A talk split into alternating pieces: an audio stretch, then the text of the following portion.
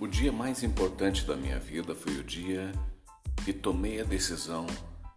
de modificar a forma de pensar, de entender que as pessoas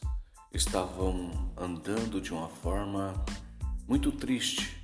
muito apegada ao passado, que se desenvolviam muito pouco, que acreditavam muito pouco em si próprias, que viviam infelizes, que muitas vezes no nosso dia, no nosso âmbito normal de vida,